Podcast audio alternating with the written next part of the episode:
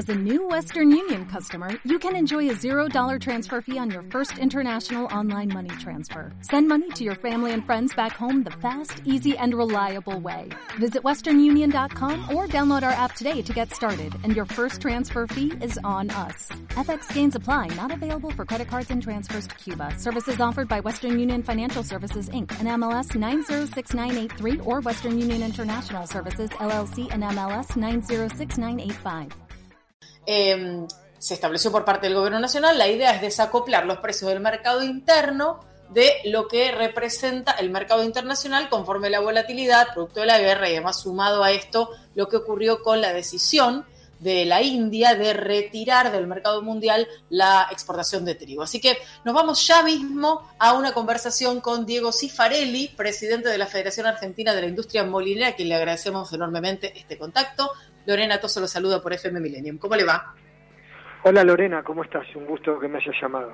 Igualmente, igualmente, Diego. Eh, bueno, estábamos ahí repasando un poquito el comunicado emitido a última hora de ayer por el Ministerio de la Producción, contando algunas instancias de esta reunión. Eh, ¿Hubo algún cambio respecto de lo que venían charlando respecto sobre este fondo, digo, sobre la posibilidad de un acuerdo y sobre lo que ustedes contemplan que puede ser posible y viable? Mira, Lorena, venimos hace muchos muchos días hablando de este modelo mientras observamos de reojo todo lo que pasa a nivel mundial, ¿no? que todos los días nos asusta un poco más, donde hoy está claramente en jaque la seguridad alimentaria del mundo. Por suerte Argentina no, no participa de esa situación, pero sí recibe los coletazos de eso, y uno de los coletazos es lo que cotiza el trigo a nivel mundial, donde hoy increíblemente alcanzó los 500 dólares para que la gente que nos escucha tenga cierta relación del trigo en general, trazando una media de los últimos 50 años, estuvo cotizaciones alrededor de los 250 dólares, 280. Claro, claro, es el doble. Estaba pensando que son valores de soja, ¿no? A los que uno está acostumbrado a escuchar que cotiza la soja, ¿no? En el mercado internacional. Muy bien, Lorena, sí, es una buena referencia. Así que eso evidentemente termina siendo un dolor de cabeza para Argentina en el buen sentido.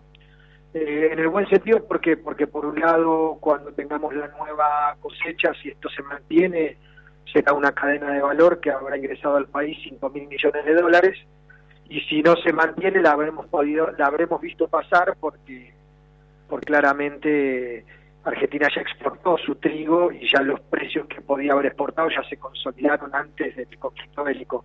Cuando digo afortunadamente, pues entiéndase bien, Dios quiera y Dios nos ampare y que en este momento termine la guerra, ¿no? Por favor, no, no es que... No, por supuesto. Bueno, claro, por supuesto que, eh, que, que esta, esta cuestión que es una eh, consecuencia del conflicto bélico, de todo lo que está ocurriendo entre, entre Ucrania y Rusia, en territorio ucraniano, digo, se suma también, esto lo contábamos nosotros recién, el, la de la retirada de India, que ahora nos contarás un poco más, pero digo, obviamente que uno... eh, tiene oportunidades que se dan producto de coletazos internacionales, pero Sí. nadie quiere una guerra y nadie la celebra, No, Digo, por claro, ahí está los claro, precios pero lo aclaro, se mantienen ¿viste? altos Porque- igual. Quien te escucha, si no lo aclarás, por ahí se puede estar mal y la verdad que no es el objetivo. Es verdad, es verdad. Eh, sin duda alguna, en guerra están dos de los países más importantes en exportación de trigo grano. Eh, Ucrania se había convertido en el número dos de exportaciones de grano y Rusia es el número uno que en conjunto y con otros países del Mar Negro habían eh, despojado a Estados Unidos, quien había sido el, el, el rey de todas las exportaciones de trigo en los últimos 20, 30 años.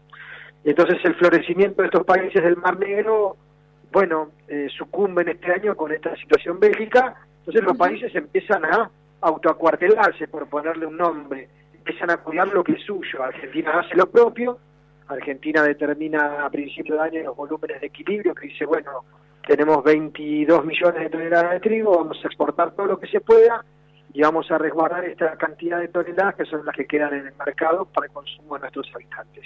Y en eso estamos. Lo que pasa es que se determina el volumen, pero no se determina ese precio del volumen. ¿sí?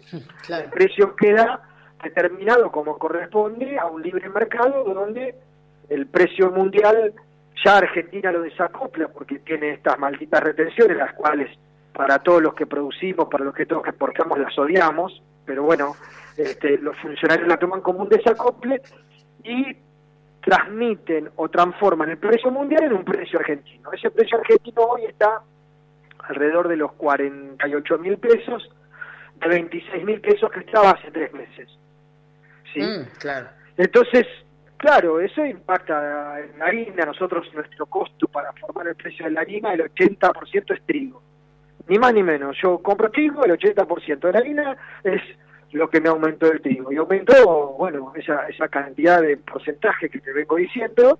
Y la harina la compré en consecuencia. Entonces ahí empiezan los problemas con la segunda industrialización, con los que fabrican pan, pan de molde, galletitas, fideos. Entonces el secretario de Comercio viene trabajando en esta herramienta para ver si puede desacoplar, pero claro, ¿qué pasa? La molinería del otro lado dice, bueno, mira, es un montón de plata que yo tengo que fiarle al Estado, porque vos querés que venda harina como si yo comprara el trigo a 25 mil pesos, cuando lo pago 46, 48, y esa diferencia, 22 mil pesos, es lo que nos va a compensar el Estado Nacional por vender harina como si comprara trigo a 25 mil pesos. No sé si es un trabalengua o se entendió.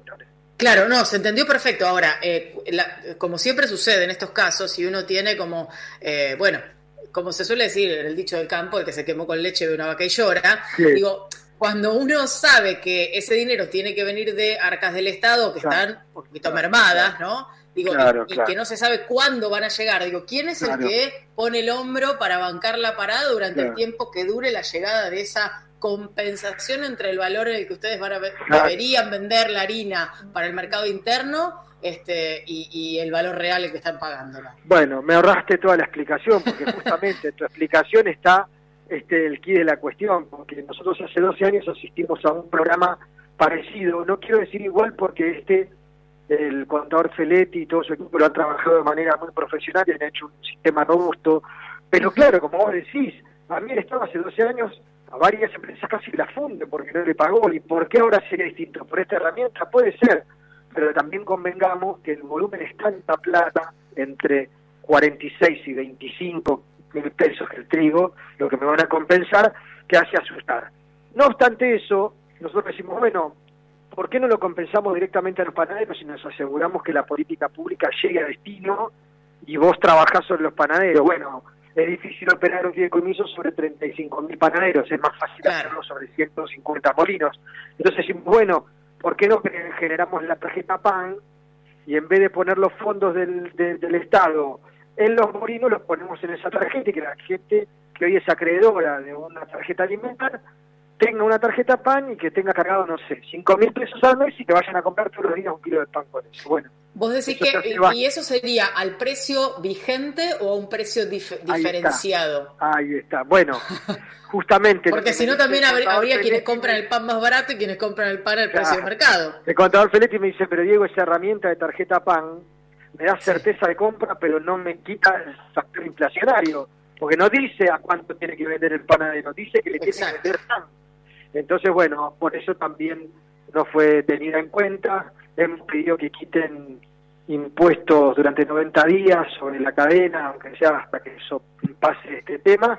Y bueno, lo cierto es que se mantiene en, pie este fideicomiso donde eh, la institución FAIM, la que me toca presidir hace 11 años y 25 que estoy en el sector, dijo, no nos gusta, no, no, no, no queremos, creemos que el impacto de la harina sobre los productos farináceos es menor y no necesitamos una herramienta de esta, pero entendiendo el momento, liberamos a las empresas para que cada una decide si asiste a este formato de fideicomiso o no.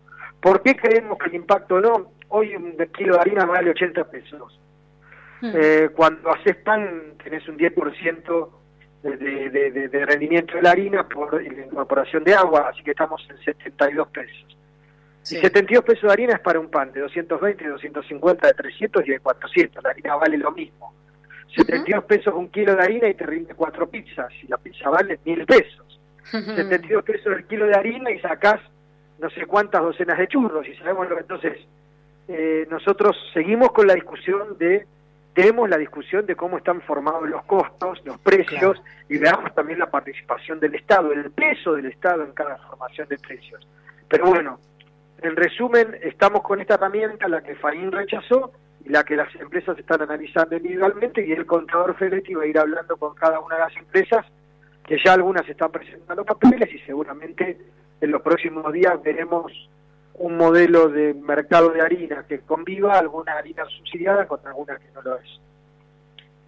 Em, me quedé como con varias cuestiones. En primer lugar, mencionaba un poco al pasar 150 molinos. ¿Ese es el número real de los molinos que existen en Argentina? 154. 154, 154, con diferentes características, supongo, ¿no? Más de 50 de esos molinos tienen más de 100 años y 10 de esos 50 tienen más de 150 años y dos son de antes de la Constitución Nacional. Ah, es impresionante, es impresionante. Es, parte de la historia del, país. Y bueno, es la industria nacional más añeja, es la primera industria nacional y hay empresas que tienen su quinta generación al frente de la empresa. quinta generación. Qué, qué, impresionante. ¿Alguno de esos históricos que me nombre? Porque a mí me agarra como un poco de reminiscencia. Yo soy hija de panadero, de toda la vida, y nieta de ah, panadero, así que imagínense. Eh, y en Rojas tenés la gente de Cabodi, Uf, Cabodi, sí. Nosotros soy de Salto, así que estamos en zona. Ah, bueno, yo soy de Junín. así estamos, todos en zona. Estamos de local. Claro que sí, claro que sí. No, es muy impresionante porque además, digo, cuando uno empieza a, mirar un poco y a hurgar en esto de la historia, ¿no? Eh, eh, pasa por, por entender de dónde venimos y qué importancia tiene también para la industria. Digo, no es solamente, bueno, cuánto vale el pan y qué hacemos con el precio del pan. Digo, es, es, todo lo que hay detrás, además. Mira, cuando yo eh, les cuento a los que me escuchan que la industria esta, que es tan añeja pero tan competitiva, tiene capacidad de abastecer tres argentinas poniendo todos sus fierros a fondo.